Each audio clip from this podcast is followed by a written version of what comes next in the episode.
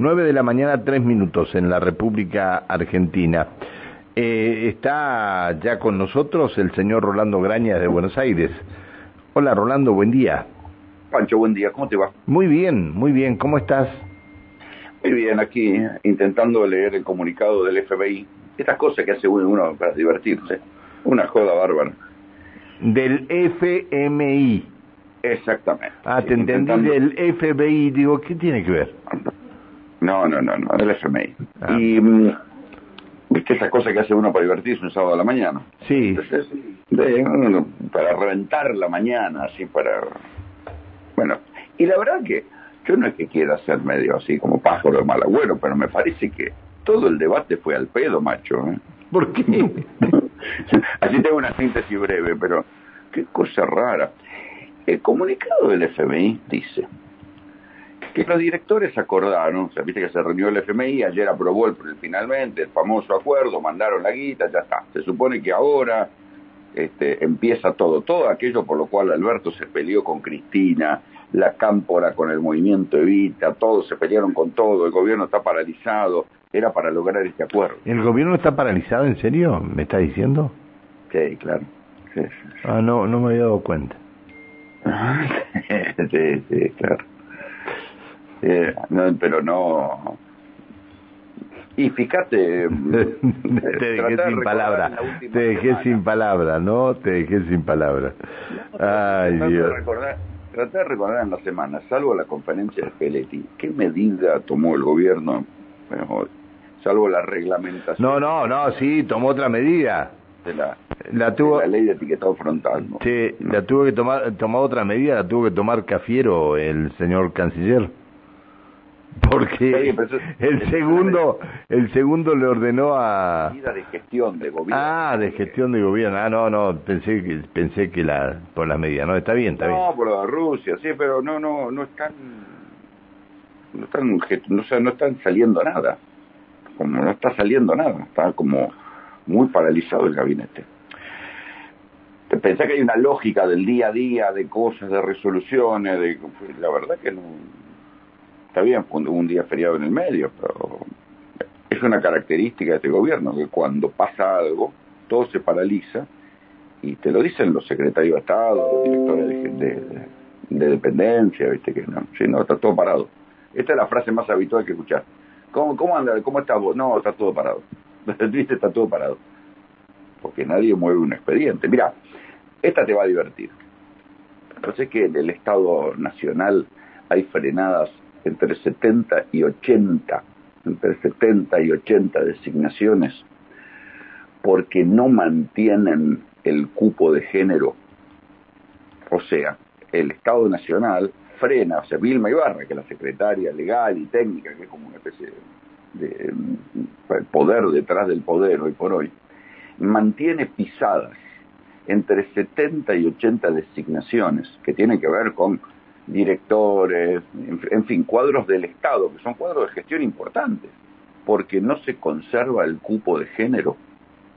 Entonces, pero esto me lo contó un ministro, pero no es que me lo contó un, un pajarito que andaba por ahí, me lo contó un ministro, a las puteadas me dice, boludo, tengo montones de lugares vacantes porque Vilma Ibarra considera que no se mantiene la paridad de género en, el, en, los diferentes ministerios y tiene entre 70 y 80 designaciones pisadas. Sí, ¿cómo? Y yo le decía, ¿pero vos sos ministro o qué?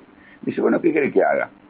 Entonces, este es el nivel de locura que hay en el gobierno. Entonces, si un ministro te dice, mira, yo busqué mujeres para ese cargo, pero considero que esta es la persona de mi confianza. Ah, no, tiene que estar paridad de género. ¿En serio? ¿En serio me está diciendo que así se gobierna? Sí, hablando, me estaba acordando de esto de paridad de género.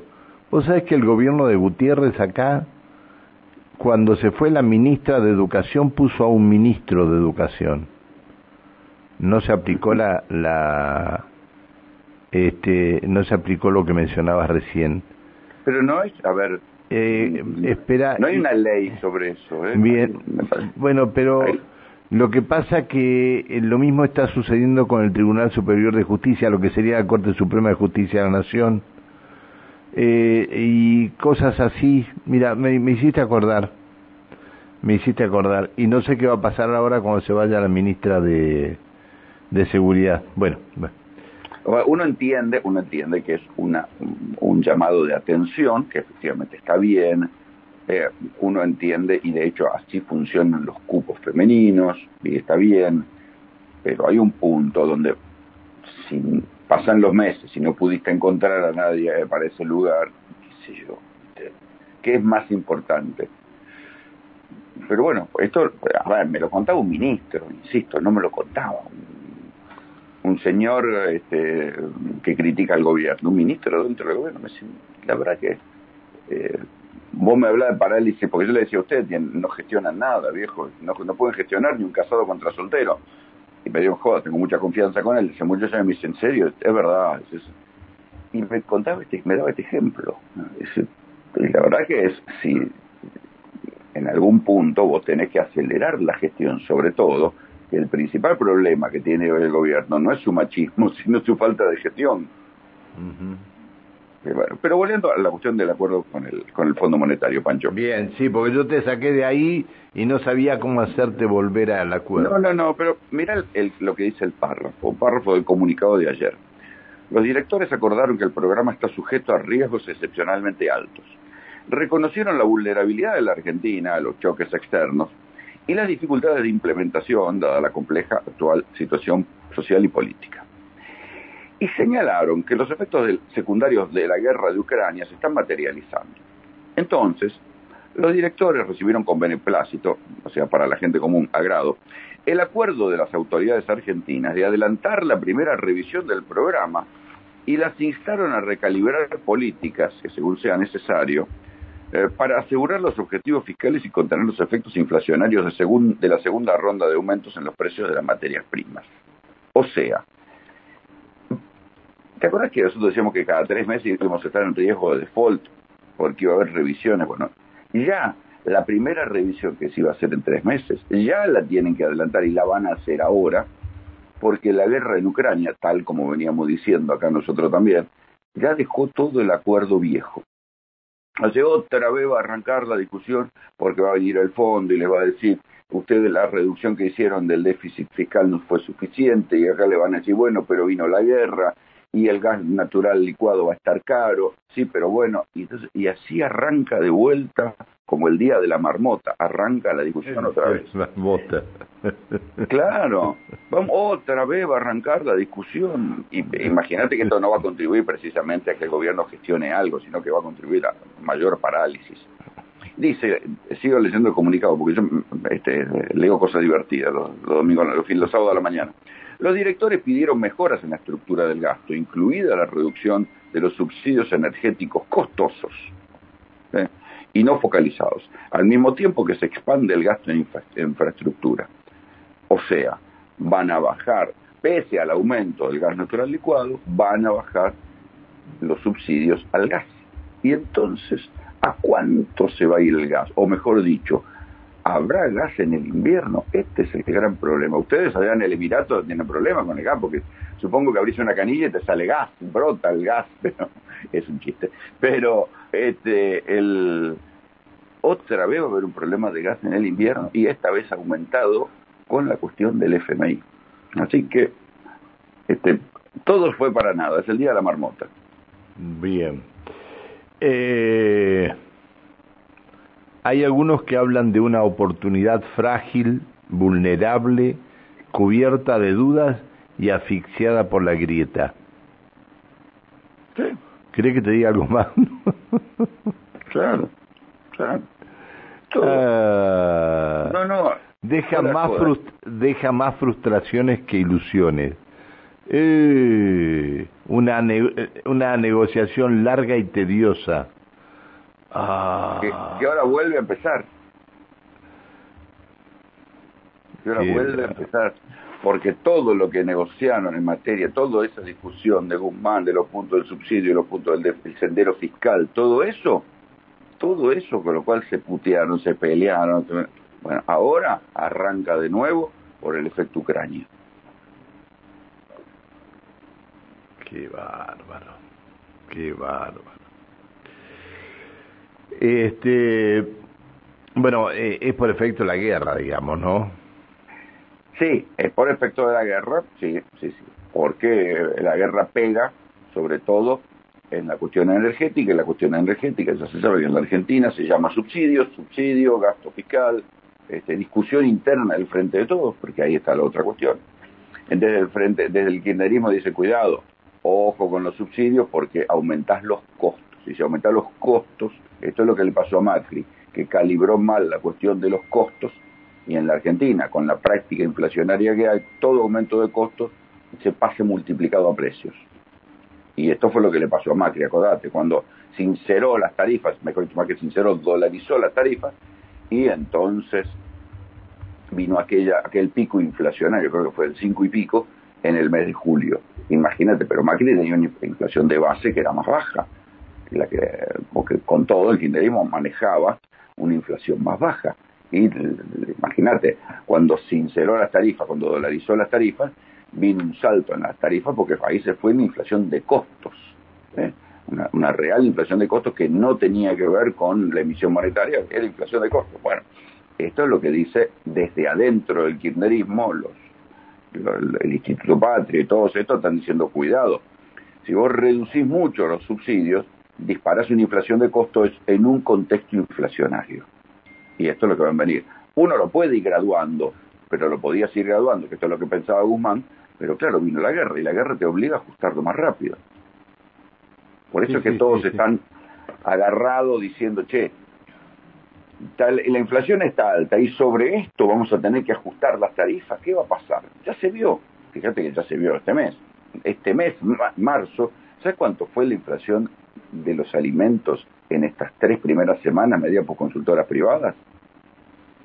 A ver tres si... semanas, Pancho, agárrate. A ver si concuerda. Dale. 7-7. Bueno, sí, es más o menos lo que se midió acá, ¿no?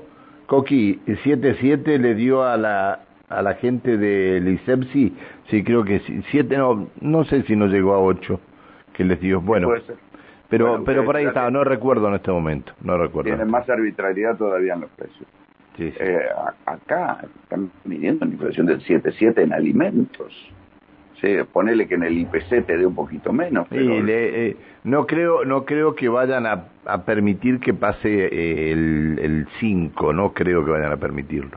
No, y si no, no y no. si no buscarán a ver qué dibujante hay en estos momentos en no, no, no pueden. y no si pueden. no lo van a tener que llevar al frente del índice al dibujante este.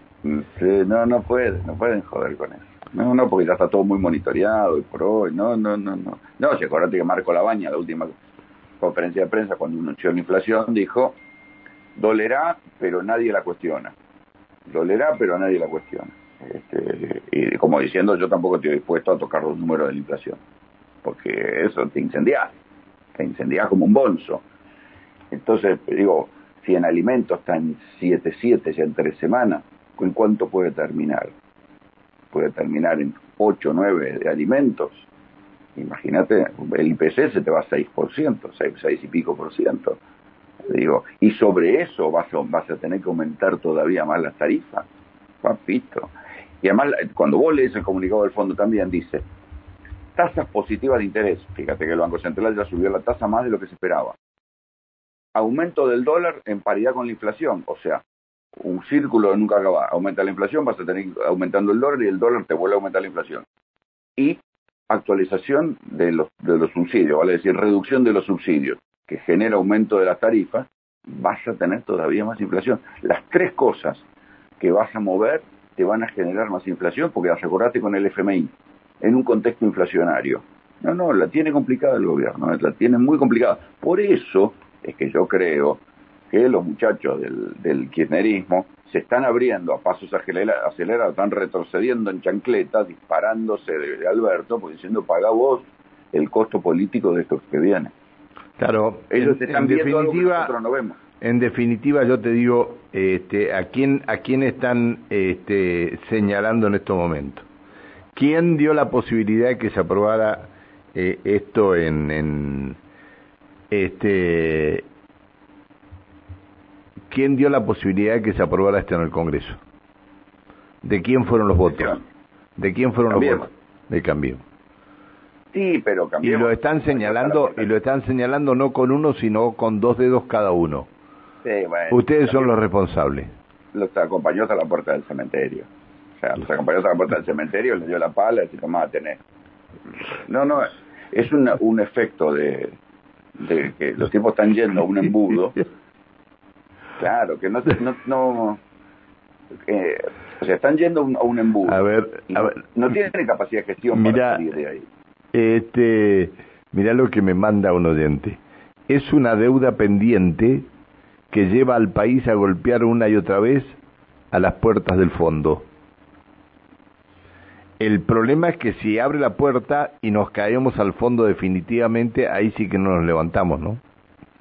Sí, sí, no, es que Ah. es una disyuntiva de hierro. ¿no? Sí, sí. A ver, estas ideas mágicas de decir, bueno, no, yo soy otro, como hacía Macri, ¿no? Y viene la confianza. Todas esas salidas facilistas, ya basta, ya está, ya, ya nos engañaron, ya no, nos vendieron ese buzón, vendan nosotros. Ese no funciona más. Está bien, está bien. Bueno, Rolando, este, eh, ¿qué, qué hice otro para que esto? Bueno, eh, no, no, me hablan de, de caballo, me hablan de, este, de machinea. ¿Ustedes se acuerdan cuando lo cuestionaban a José? No, me dicen, eh, Surruil, Caballo, Machinea, Labaña, Duhovne, todo la misma, bueno, está bien. Este, ¿Ustedes se acuerdan cuando lo cuestionaban a Machinea porque teníamos 500 puntos de, De, de riesgo país. de riesgo país? ¿Se acuerdan ustedes todas Sí, las claro. cosas que, que, que decían de Machinea? ¿Cuánto Sí, tenemos claro. de riesgo país ahora? ¿Vos te acordás? Eh, Estamos eh, cerca de los 2000, ¿no? 1800, 1900. Estamos cerca de los 2000. Sí, claro. Bueno, porque los mismos que cuestionaban a Machinea en ese momento, y no estoy defendiendo a Machinea ni cosa por el estilo, pero me acuerdo porque este le- me- viajé a Buenos Aires para hacer una nota para un programa de televisión que teníamos, eh, porque había llegado el riesgo país a 500 puntos. Bueno, lo mismo son los que ahora tienen casi 2.000 puntos de riesgo país, ¿no? Bueno, Rolando, un abrazo grande. Abrazo. Buen fin de semana. Buen fin de hasta el lunes. Chao, hasta el lunes. El señor Rolando Graña.